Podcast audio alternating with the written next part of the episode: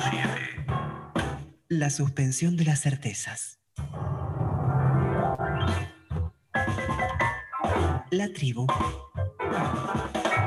Ex la tribu. Encendida. Buenas Feliz- tardes, compañeros. Felicitaciones, abuela. Abuela, recién Ah. abuela, abuela Ay, reciencita sí. nomás. ¿Cómo se llama el niñe? Amaranto nació hoy a las 10 de la mañana. Se llama. Amaranto y estoy con mi nieto mayor, así que cualquier, o sea, si hay interferencia de un dibujito animado, eh, vueltas por el universo, paca paca, quiere decir que está mi nieto cambiando el canal. Che, llama- ¿y por qué? Sí, ¿por qué se llama amaranto? porque es un fruto, es una semilla que tiene muchas, eh, que, que tiene, que es muy power, este, igual que jacinto, es una flor, la flor del jacinto. Bueno, eh, mis hijas le- se, se deciden por nombres de frutos o de flores. Qué bien. Eh, por eso, ¿ustedes están escuchando mucho, mucha interferencia? No, la necesaria cuando un hermanito tiene un bebé y la abuela está con, y con la el abuela está mayor. cuidándolo, ¿no? Exactamente, es la, la interferencia lógica. Sí, te voy a Sí. decir, Amaranto, hay que prepararlo, viste que, bueno, tu hija debe cocinar cosas ricas, que porque la carne, vieron chicos que la carne no, no sé, parece que no vamos a tener carne. No, Digo sí, por el precio, ¿eh? Digo por el precio. No, Por me el- por imagino. Decí por el que precio. Hasta, hasta que le crezcan los dientitos a Amaranto, yo espero que, que, viste, que se normalice todo esto. Che, y trajo un, un pan debajo del brazo, porque también el pan está re caro. La carne Sí, está re cara, por ya no vamos a poder comer nada, chicas. Com- nada. Comida no trajo, no trajo nada, porque todo sale un huevo. Entonces, viste, la, Claro. no- no- comida no trajo, juguetes no trajo, porque vayan a comprar un juguete hoy. Claro. Eh, pero bueno, imposible. pero Amaranto va a tomar teta de la mamá hasta los 5 o Claro. 6 años, si seguimos así. Este, Sí, hasta los, hasta que- los 18, si seguimos así, va, a tomar 18. teta hasta los 18. Sí. Bueno. Por favor, Qué hermoso, bueno. para no, así que no tener que bueno, hoy- comprar cosas. No, lo único los que se- se saben el precio de los pañales descartables, Ah. lo que están los pañales descartables. Eso, bueno, eso. cualquier cosa que uno quiera comprar. Hay que este, volver. Hay que volver al chiripá y al pañal no, de perdóname, los tela. chiripá y los pañales de tela están más caros que los pañales descartables ahora, Claro, porque están de moda. Así que te Claro. quiero decir que tampoco es negocio. Loco, ya no se puede vivir más en este No, mundo. no, No, déjame no, de joder. No sé, ya no podemos salir, o sea, no podemos vestirnos, no podemos ir a comer, no podemos hacer nada. No, Déjame- no. Así es. Ni, pero bueno, no, no me hagan hablar más, ¿eh? porque si no, porque ya no se puede hacer nada. Exactamente, Ni- ni- ya no se pasa nada. Así que bueno, este, feliz con mi, mi nietito nuevo y mi rol de abuela otra vez. Bueno. Abuela Felicitaciones y primeriza. aplausos, grandes. Mirá, clac, aplausos. Aplausos. Aplausos. Amaranto. Bien. Amaranto, sí. Taurino salió, así que mm, vamos a ver. Porque queremos encontrarte. Bueno, acá estamos. Ay, perdón, perdón, estoy tan, este, estoy retándolo a mi nieto mayor. No te preocupes. nada. En esta hermosa tarde otoñal, chiques, este, un día, pues, bueno, para mí muy especial. Eh, aquí estamos eh, en una nueva emisión de Teatro por la Identidad en el Aire. Mi nombre es Cristina Friedman y puedo decirlo porque sé quién soy. Mi nombre es Mauro Antonio Simone y puedo decirlo porque sé quién soy. Mi nombre es Raquel Albeniz y puedo decirlo porque sé quién soy. ¿Y quiénes están compartiendo el Zoom? Compartiendo Zoom están en la producción de Teatro por la Identidad en el Aire, Julieta Rivera López, Ailín Peña, Mónica Escandizo y Claudio Santibáñez. En el diseño gráfico, Matías Carnaghi y Lía Parson. En el manejo de redes, Juan Manuel Pachico. En la locución, Mariana Malamud. Y como operadora de piso de FM La Tribu, Malén García, Gatica. Gatica. Gatica, Bueno, ¿cómo- Gatica, perdón, perdón, perdón. Bueno, ¿y cómo nos podemos comunicar? Contame, estoy enredada en los cables. hoy. ¿Cómo nos podemos comunicar? y bueno, nos podemos comunicar por eh, FM La Tribu, por la radio 88.7, sino en www.fmlatribu.com.ar, en las redes de FM La Tribu, Facebook, Twitter e Instagram, FM La Tribu, WhatsApp 11 37 10 37 58, 11 37 10 37 58 en nuestras re- redes de Teatro por la Identidad en el Aire, Facebook, Teatro por la Identidad, Instagram y Twitter, arroba Te por y Buenos Aires. Y todos los por con una... ¡Ey! Muy bien, chiques. Bueno, bueno, este, hoy tenemos un programa, bueno, yo sabrán disculpar, por favor, cualquier cosa que si ven que, o se me, se me- si me aparece este, un dibujito animado en el medio, eh, que sigan ustedes, chiques, se- sepan disculpar el día de hoy. Pero bueno, hoy tenemos un programa hermoso con nuestro amigo Fernando Borroni, que nos va a contar un poco sobre la actualidad, no solamente acá en la Argentina, ¿no? sino en la patria grande también. Hoy le queremos preguntar sobre la cosas, ¿eh? le queremos preguntar por la patria grande, ¿qué está pasando? ¿Qué nos está pasando? Exactamente, pero pasan cosas buenas, me parece. Y, este, y también con una queridísima actriz, muy joven ella, pero muy polentosa también, que es Malena Sánchez. Así que además de vamos a hablar sobre el Congreso de Teatro por la Identidad, que ya se viene, falta muy poquito, falta un mes y ya tenemos este, el Congreso encima. Y además también por las otras actividades de Teatro por la Identidad. Así que ahora vamos a la presentación del programa y con un tema musical, Mauro, Raquel. Dale, Dale. Bueno, y Vamos a escuchar- seguimos. sí, vamos a escuchar SOS Colombia. Esta- esta es una, una, una adaptación de la, de la canción Sin Miedo por Michelle, Tor- Michelle Acevedo. Vamos a Elia. Teatro por la identidad. tribu, FM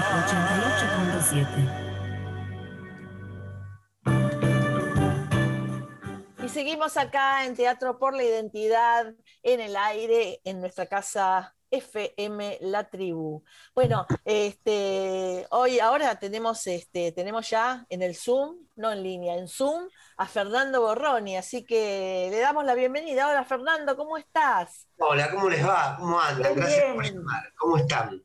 Bien, Bien. ¿y vos? ¿Cómo estás? Bien. Bien, tratando de, de, de surfear como todos este momento, La pero, hora, ¿no?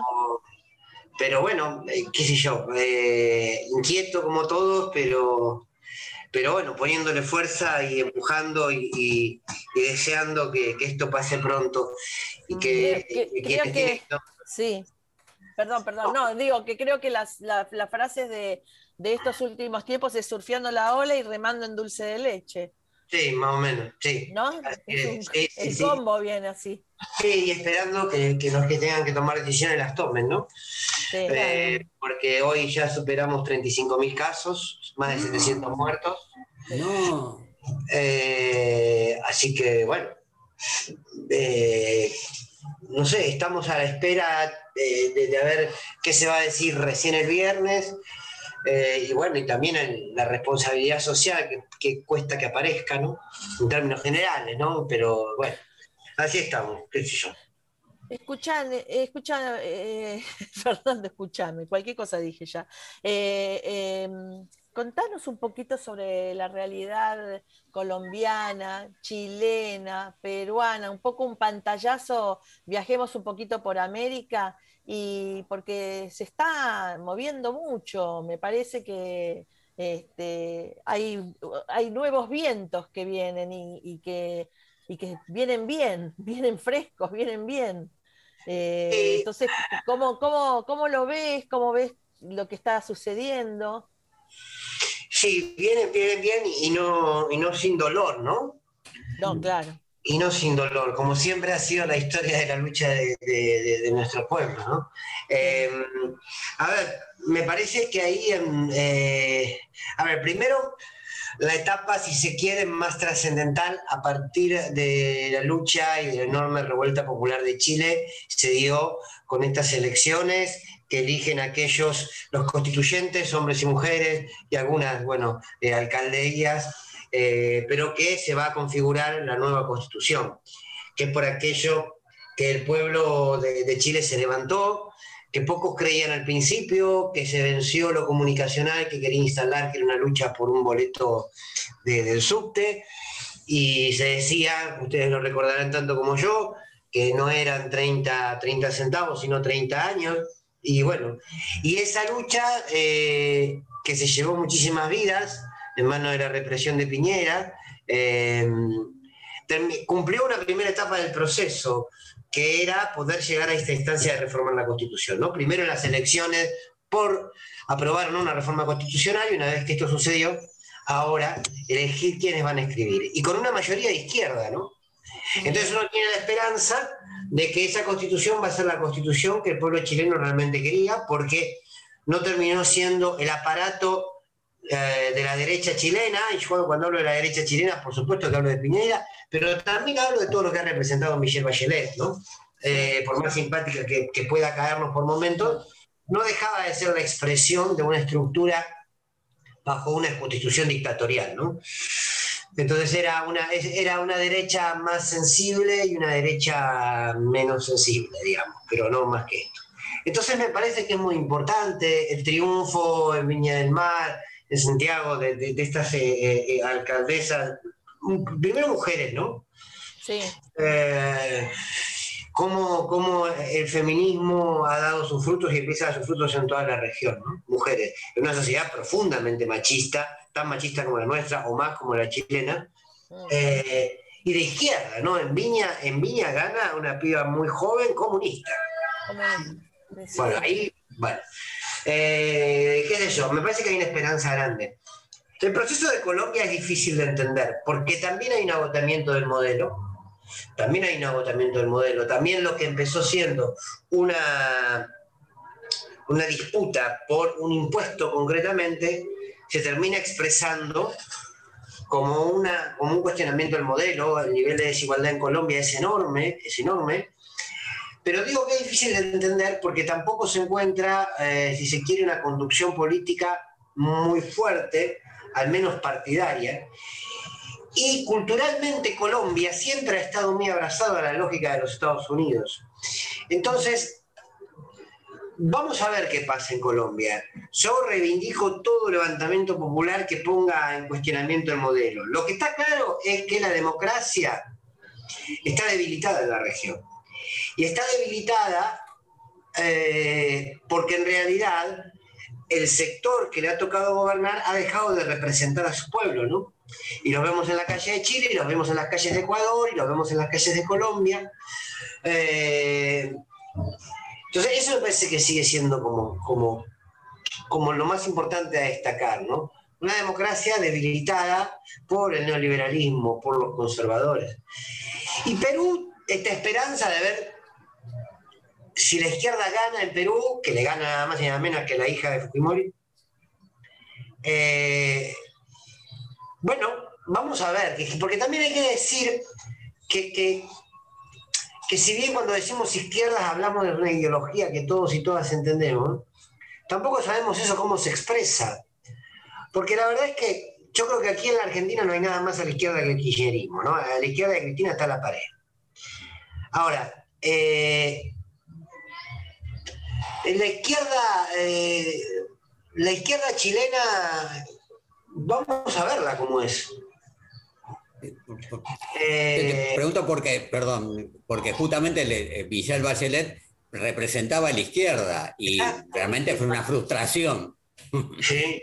No, que además hizo silencio, un silencio, y hace ahora un silencio enorme con la represión, los asesinatos y las desapariciones y las violaciones en, en Colombia, como lo hizo con su propio Chile, ¿no?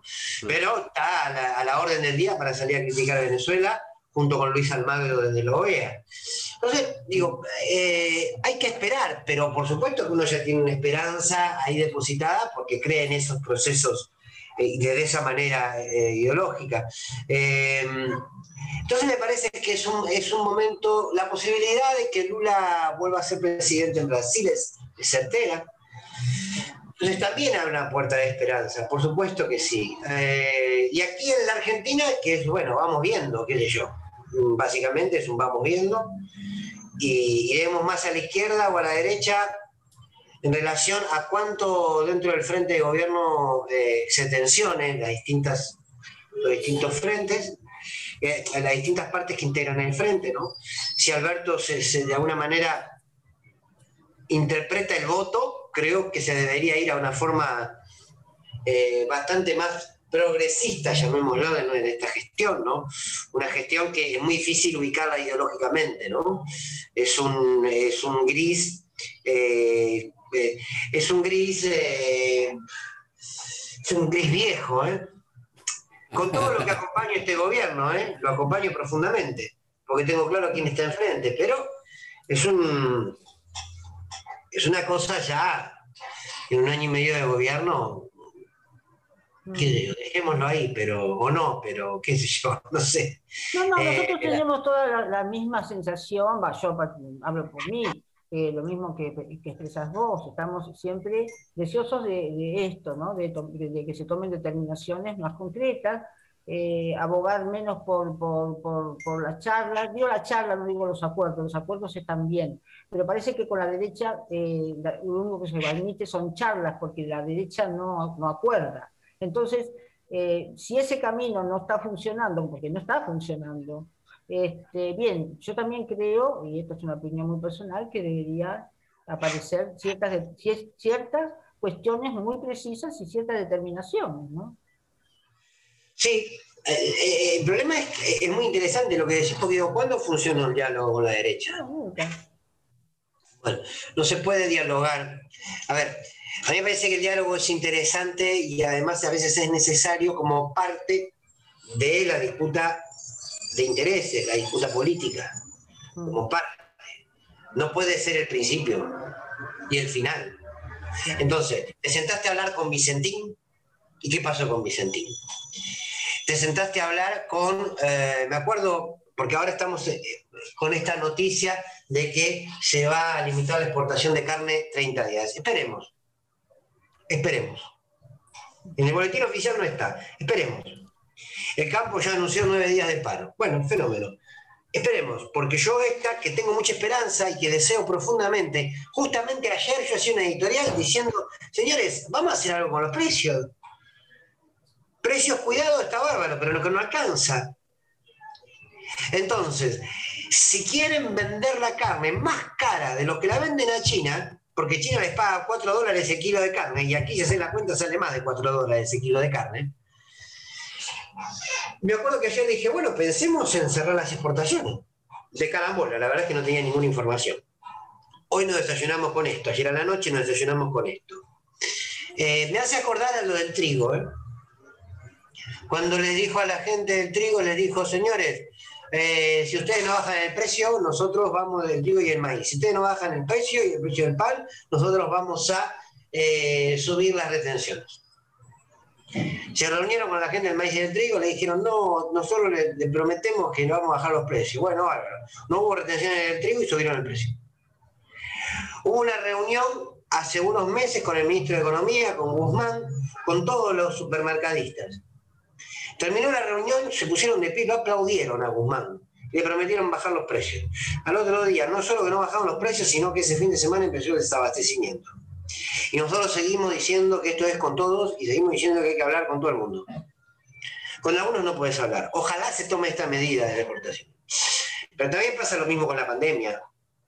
Hoy, la verdad, que escuchar al presidente eh, decir que no puede ir a fase 1 por un problema sociológico.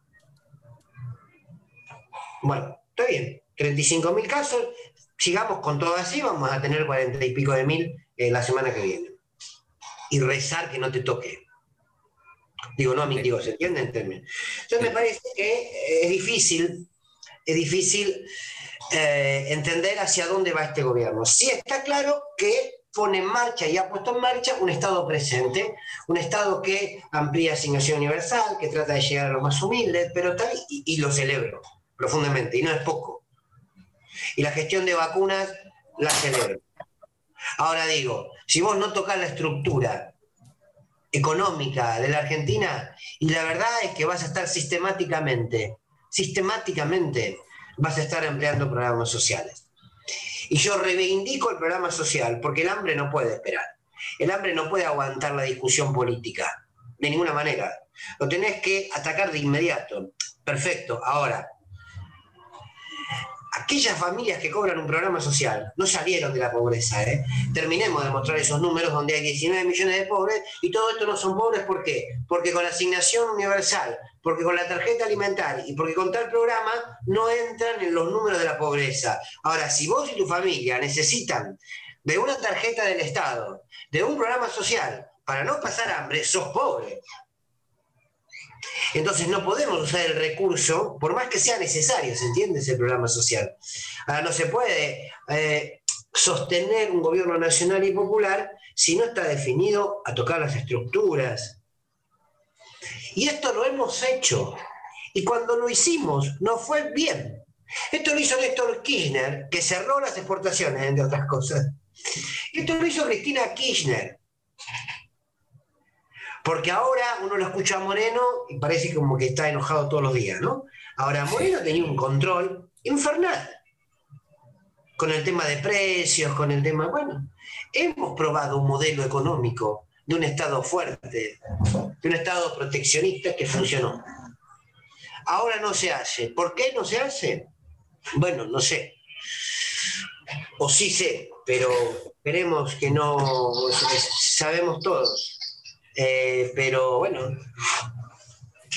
Lo, que angustia bastante eh, también es pensar que, bueno, eh, tenemos gobiernos progresistas em, que obviamente son apoyados por la amplia mayoría del pueblo, pero que no, no es suficiente con eso, no alcanza. ¿no? No alcanza con eso porque el poder que tiene la derecha es tremendo y que sabemos que después vienen, eh, después de años durísimos de, con gobiernos de derecha, bueno, como que nos dan un respirito, esto parecería ser así, ¿no? Nos dan un respirito, eh, viene un gobierno obviamente democrático, este, bueno, el gobierno que tuvimos de Macri era de derecha y fue democrático también, fue elegido por, el pueblo, así que eh, en ese sentido, digamos, eh, digo esto, ¿no? Este, pero viene un gobierno eh, popular, no populista, como quieren ponerlo, popular, que es votado por la amplia mayoría del pueblo, pero como que no es suficiente para poder eh, lograr el objetivo que se han planteado en, eh, en, campaña. No hay forma, no hay forma de que se pueda gobernar así, y menos con una pandemia en el medio, atravesados por una pandemia. ¿Cómo se sale de, esta encrucijada? A ver, es cierto que la pandemia cambió el escenario. Sí, para, esto, fue, fue discusión. La pandemia cambió el escenario. Ahora, hay medidas, hay medidas Insisto con esto, y yo hago todas estas críticas sintiéndome desde adentro, ¿eh? Desde adentro. Eh, ahora, el gobierno de Mauricio Macri tenía, ustedes se van a acordar muy bien, tenía un relato sistemático que era la herencia, la herencia, la herencia que nos dejaron. Una herencia que era mentira, porque Cristina Kirchner dejó un país endeudado, un país trabajando, con unos niveles económicos que no eran los del 2009, 2010, 2011, pero eran buenos niveles económicos. Bueno, dejó a la Argentina parada. Eh, pero la oposición hablaba de herencia, herencia, herencia, herencia, herencia. Nosotros eh, ya en un año y medio de gobierno hablamos de la herencia, que es real en este caso, pero también hablamos de la herencia, y la pandemia. Está bien. Ahora, yo digo, por ejemplo, no vamos a llevar adelante una ley de medios, porque Alberto Fernández fue un activo militante en contra de la ley de medios. Como siempre digo, lo dice Cristina Kirchner en su libro, que Alberto fue una persona muy cercana a Karim siempre. Bien, ya está, no vamos a entrar en esa discusión. Pero el presidente tiene todo derecho de no llevar adelante una ley de medios. Nadie lo puede obligar, no lo prometió en campaña. Porque eso a lo- decir, tampoco lo prometió. tampoco lo prometió. Ahora, no hace falta que le des a Clarín y a la Nación más pauta de la que le daba Macri. No, no, claro. Y ahí la pandemia no tiene nada que ver. Nada que ver. Si nosotros por la pandemia y por el macrismo, no por Alberto, y está, tenemos al 60% de nuestros niños y niñas en la pobreza, algo tenés que hacer. claro. Si nosotros creemos que esos problemas de pobreza y de desigualdad en la Argentina se resuelven llevando en el Ministerio de Energía las mismas políticas que llevó Aranguren, porque Aranguren llegó al Ministerio de Energía con dos objetivos. Liberar el precio de las naftas y aplicar un tarifazo. Como buen CEO de Shell y después se fue. Nadie sabe dónde está Aranguren. Bien. Durante el gobierno de Alberto Fernández aumentaron la nafta más que durante el gobierno de Mauricio Macri. Aranguren debe estar contentísimo. Y las tarifas siguen aumentando. Menos que con Macri, sí, pero siguen aumentando. Y nunca se retrotrajo el- lo elevado que ya estaban las tarifas. Muchos dicen, en época de pandemia, no es tiempo para llevar adelante estas políticas. Yo opino todo lo contrario. En épocas de pandemia, quienes más tienen deben pagar más y lo que debemos proteger es el salario del trabajador. Y cuando la CGT acuerda un 35% de aumento en la canasta básica en siete cuotas, o sea que va a estar en 29 mil pesos en febrero del 2022, nos están cargando. 29 mil pesos en febrero del 2022 con el kilo de carne en- en la carnicería a 900 pesos. Entonces, acá quiero hacer una distinción porque, porque no quiero parecer Patricia Bullrich. Digo, no, digo, No lo serás nunca, Fer. digo, gracias por la aclaración. Digo, llega un momento en donde por más que tengas razón de tu propio relato, la realidad te va a exigir. Quiero decir, esto no es culpa de Alberto,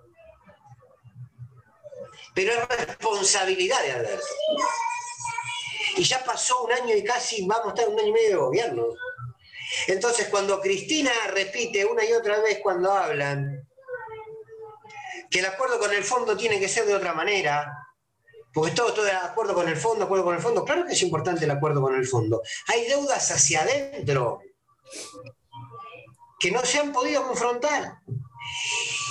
Y yo no tengo problema en perder las batallas. Yo quiero darlas. Entonces, Cristina perdió electoralmente la 125, las retenciones, pero la dio. Acá no las damos. Las anunciamos, pero no las damos. Y a mí me duele decir esto. También debo decir, los que me conocen saben que es así, que yo nunca esperé otra cosa. Porque entiendo, y estoy convencido que también lo ha entendido Cristina, que este es un gobierno de transición. Este es un gobierno para salir del macrismo. No es un gobierno que va a venir a transformar nada. Es un gobierno que va a administrar. Y hoy en día estamos administrando la miseria que nos dejó Macri. Entonces, insisto, todavía no hubo una sola medida que ponga en discusión el modelo macrista. No la hubo. Lo digo con dolor, no la hubo. Y hay muchos que dicen, bueno, pero está Cristina, está Cristina. Y yo repito lo mismo. Cristina no gobierna ella, ¿eh? Y ella lo dejó claro en una carta hace unos meses. El presidente es Alberto Fernández. Ahora, quizás el tiempo histórico nos diga que este es el presidente que se necesitaba con estas características. Yo lo voy a acompañar hasta el último día, siempre y cuando nos dé motivos para dejar de acompañarlo. Yo lo voy a acompañar, y lo digo como periodista, sin ningún pudor, hasta el último día. Lo que sí, lo que sí, yo creo que eh, lamentablemente, por eso comparto lo que vos decís, eh, Cristina, lo difícil que se hace a veces cuando nos toca gobernar, bueno, el poder se ejerce. Si ganaste con el 48% de los votos, con Cristina Kirchner de vice, no podés dudar de todo. No podés no sostener una decisión 48 horas. discúlpenme, pero creo que todos los que nos están escuchando, si, si, si, si alguna vez me han escuchado, saben cuál es mi posición. Pero digo, Alberto Fernández fue presidente y en la fórmula iba la mujer más perseguida después de Perón y de Vita de la historia argentina. Iba la mujer que habían trabajado para decir que era una chorra, que era asesina, que era terrorista. Era la mismísima monstruosidad.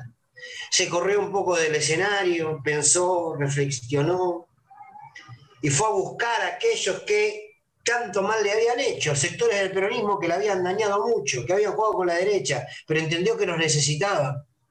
Construyó el frente de gobierno, ganó. Y, y volvió Cristina, no como presidenta, pero quiero decir, esa mujer, lo que la derecha la persiguió a ella y a toda su familia, que montaron una mesa judicial para destruirla, esa mujer construyó una fórmula y ganó. Y vos sos el presidente elegido por ella y no le podés poner dos puntos ni a mi hijo de siete años. Mira, ustedes me dejan hablar y me voy a la mierda. No, no, es que nada, me, me parece bárbaro. ¿eh? ¿Qué? ¿Culpa nuestra? Sí, sí. Este, nos, nos, encanta escucharte hablar. Eh, pero bueno, eh, a veces como que quedamos eh, este, absolutamente nada, yo, yo a mí me, me, produce eh, sentimientos muy encontrados todas estas situaciones, como eh, vos también lo estás expresando y como eh, todos los compañeros y compañeras con las que hablamos, ¿no? por un lado, es que te, te, angustia mucho porque porque se, se, angosta cada vez más la posibilidad. Entonces. o no, este, o no, Cris, o no. Sí o no, puede ser. ¿Por qué eh, digo no? Porque en realidad, en realidad, yo les confieso algo. Eh, a mí, últimamente, muchos se enojan por mi posición en la radio y, algún comentario eh, en el canal donde trato de ser o marcar algunas cuestiones del gobierno.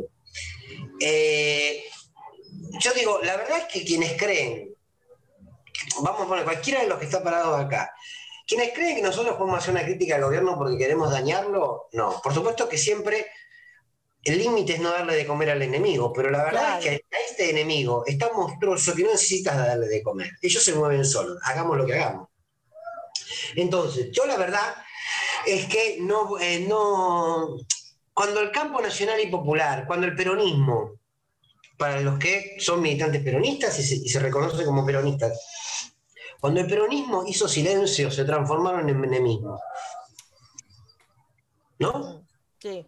Porque yo esta lógica de eh, el silencio es la garantía de acompañar, no, el presidente dijo, márquenme, bueno, uno dice humildemente, y yo creo en las tensiones de adentro. están muy bien las tensiones de adentro del frente. Porque esta mirada que yo tengo, eh, eh, digamos, eh, no forman parte de una locura individualista y egocéntrica. Hay muchos sectores del gobierno que la piensan. ¿Y qué hace? ¿Qué significa? ¿Que el gobierno se va a romper? ¿Que el frente se va a romper? No, de ninguna manera. Hay que cuidar la unidad. Hay que cuidar la unidad, hasta con los impresentables de, de Perotti o de Sergio Massa. No importa. Hay que cuidar la unidad. Fer, eh, te estamos escuchando y estamos eh, queriendo escucharte 15 horas más, porque de acá después íbamos a pasarte por Europa, íbamos a pasarte por todo el universo para que, para que opines. Pero resulta que se, nos termina el tiempo y, queda muy pendiente para mí esta charla, no sé, con los compañeros calculo que también, porque es una discusión que tenemos que tener, es una charla que amerita, amerita que, que pongamos el pensamiento fuera y pongamos nuestra opinión como bien decís vos, está enmarcada dentro de, gente que apoya a este gobierno. Y entonces, cuando apoyamos a este gobierno, nos acordamos mismo de lo que dijo este, eh, Fernández cuando, cuando se postulaba. Cuando tengan algo que decirme, dígamelo. Bueno, hay que decírselo. Esto es lo que pienso. Sí, salgan a la calle, ¿no? Salgan a la calle, eh, bueno, habrá que hacerlo. Este, te queremos mucho, Fernando. Tenemos que despedir porque hay una hermosa este, invitada, Malena Sánchez. Ahí la veo, Malena, y la veo. Que está, este, que está esperándonos y se nos acaba el programa. Pero bueno, te vamos a invitar Perdón. todo el tiempo, todo el tiempo. No, no, perdón, no, nos No, encanta al y nosotros te dejamos hablar. al Te contrario, dejamos al contrario. hablar, claro. Seguí, seguí. seguí, dice Malena, seguí, seguí. Queremos que sigas, esto es lo, esto es lo que nos pasa y, y lo vamos a seguir. Este, te, te vemos en todas las yo te veo en la radio, te escucho en la radio, te veo en la televisión y, y este y, y- y te sigo, soy tu fan, así que vas a estar. Bueno, Bueno. besos a Besos. todos y a Gracias, todas. Gracias. Fernanda. Cristina, felicitaciones. Muchas gracias. Bueno, besos a todos. ¿eh? Muchas Besos. gracias. Besos. Gracias. Fernando. Nos vamos a Teatro por la a una tanda. En el aire. Y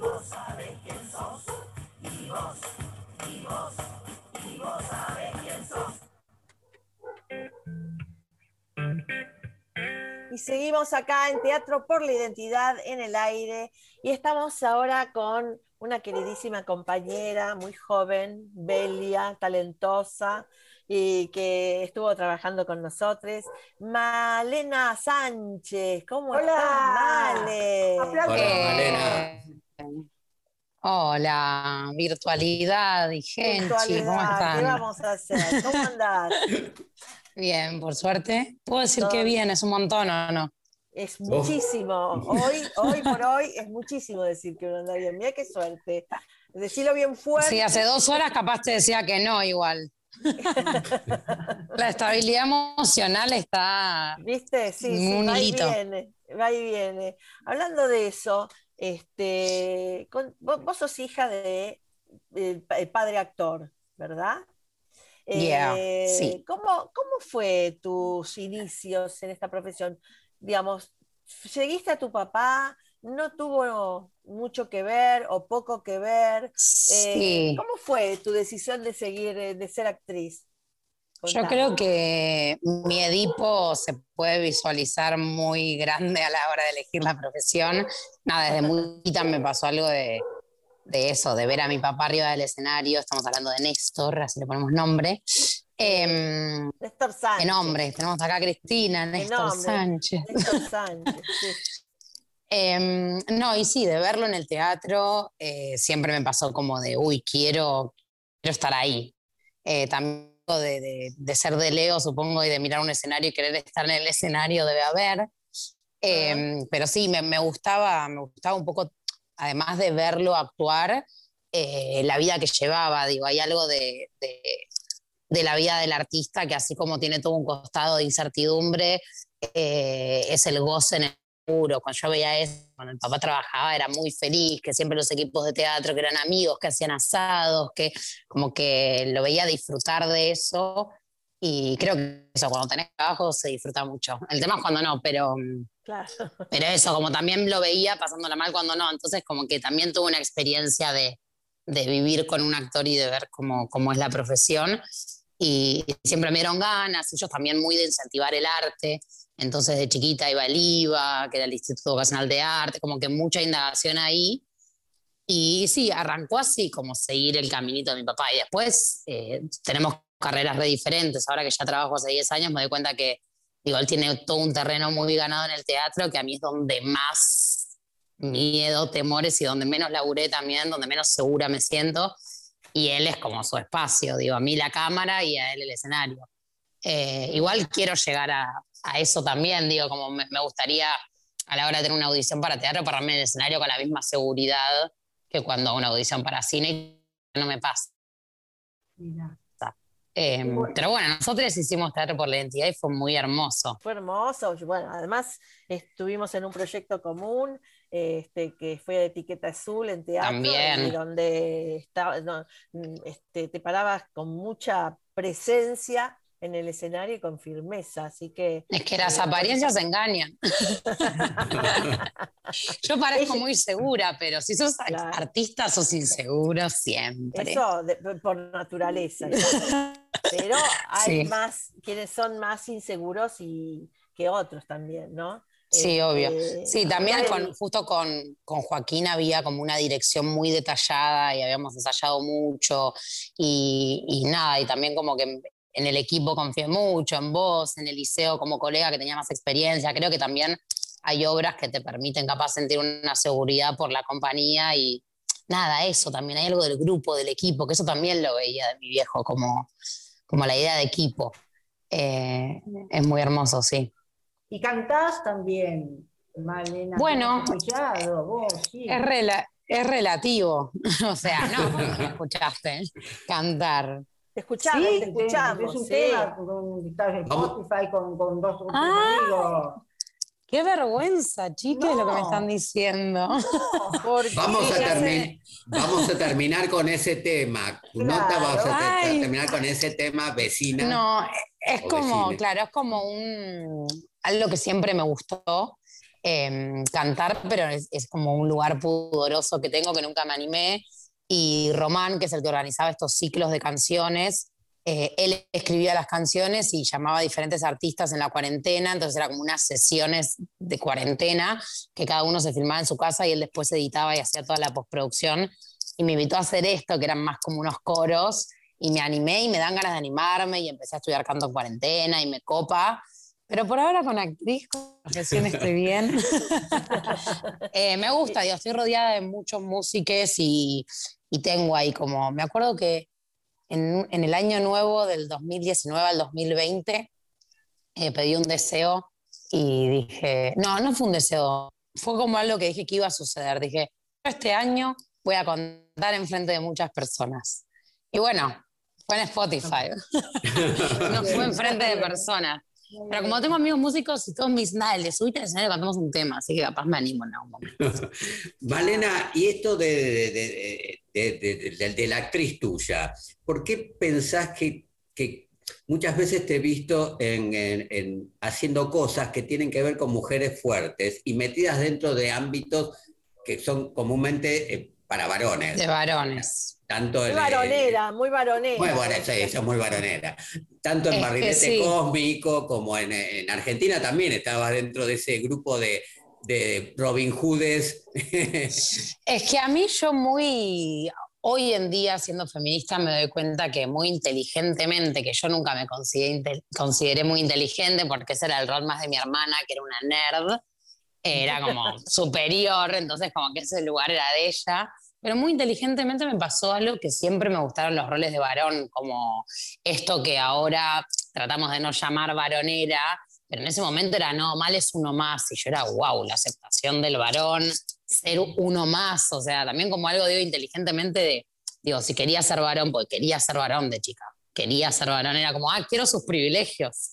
Eh, entonces, siento que hay algo que hoy en día lo digo así, como, ah, creo que lo que quería era sus privilegios, creo que lo que quería era la pelota para jugar al fútbol y no que me pongan un costado en un 2x2 a hacer una coreografía que me aburre, como, eh, creo que parte de, de- de eso, de, sentirme cómoda en el lugar de varones, también digo, se ve reflejada, no sé, lo de Francesca, no se sabía desde un comienzo eh, cómo iba, o sea, se suponía que iba a entrar en la va, pero como digo, cuando tuve las reuniones no estaban escritos esos capítulos.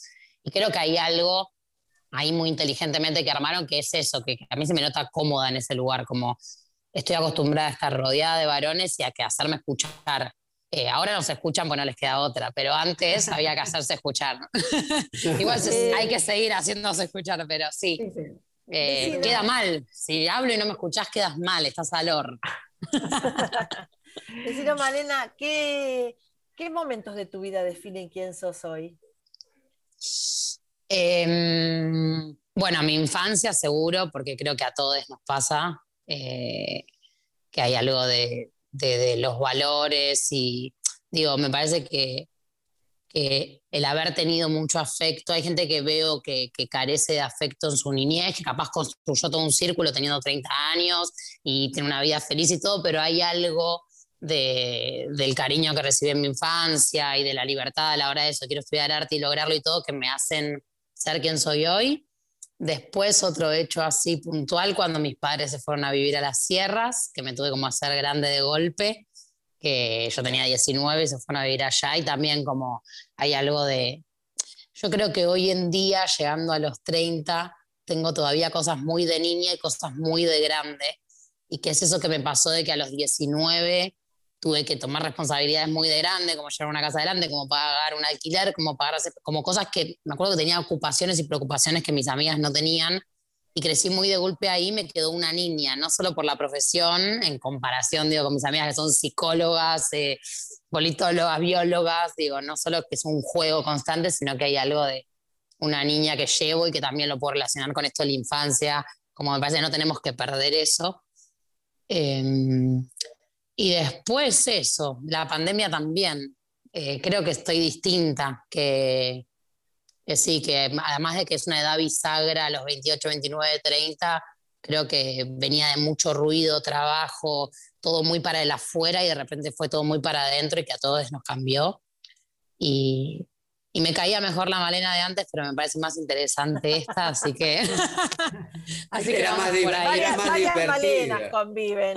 En, como sí, obvio. Siempre somos, vivimos con varias. Somos Eh, muchas. gracias, Mal- gracias, Male, por, por estar hoy aquí con nosotros. Realmente este, siempre es un placer este, contar con vos, eh, tanto en Idénticos, en Teatro por la Identidad, en la radio. Es un placer escucharte. Eh, ¿Tenés algo para, para, digamos, estás haciendo algo en este momento? ¿Vas a hacer eh, algo que, algún que quieras Em, pasar? Antes de que Voy a hacer una obra de teatro, pero que se pasó para ¡Eh! noviembre en el eh, Centro Cultural San Martín, eh, con Mariela Asensio, así que re lindo. Ah, mira qué bueno. Mariela Después, también está trabajando con nosotros. sí, eh, incluso me vio ahí, como que ahí, gracias a ustedes, medio que tengo esto. Eh, re lindo. Bueno, también, obvio. Algo, algo debe haber, pero me cuesta Claro. más admitir eso. Y después tengo una peli muy hermosa con Verónica Chen, que es una directora que me gusta mucho, eh, que supongo la haremos más en octubre. Y después una serie que todo, viste, confidencial, que empiezo ahora el mes que viene, pero no puedes decir nada nunca, así que eso no puedo decir. Pero sí tengo cositas. Estoy, sí, por suerte. Espero se hagan igual, viste, como que todo muy del Sí. presente, como en octubre, andás a ver qué pasa en octubre. Mejor vivir el hoy Sí, sí, y estoy sí. leyendo y andando en rollers y punto. Muy bueno, muy bien. Bueno, vale, muchas gracias. Ya nos Bueno. a encontrar en, en algún teatro, Dale, y lindo verles, aunque sea así en pantallas a todos. aunque sea en Zoom. Eh, un Sí. beso grande, Malena. Besos. No, Besos, besos. Gracias por todo. No, a vos. Hablamos. Nosotros Mua. nos despedimos porque ya se terminó el programa. Eh, hasta el próximo martes nos vamos a ir con justamente el tema musical que interpreta Malena, no, sé, no me acuerdo cómo es el nombre, Mauro. Ahora se llama Vecinas, que están Román Martino, Esmeralda Escalante, Malena Sánchez y Paula Grispan. Así es, así Tenés- que nos vamos con ese tema. Eh, nosotros nos despedimos hasta el próximo martes y como siempre decimos, hasta que aparezca el último nieto, nieta, niete. Nos volvemos a encontrar. Lo que tengo da con mi vecina.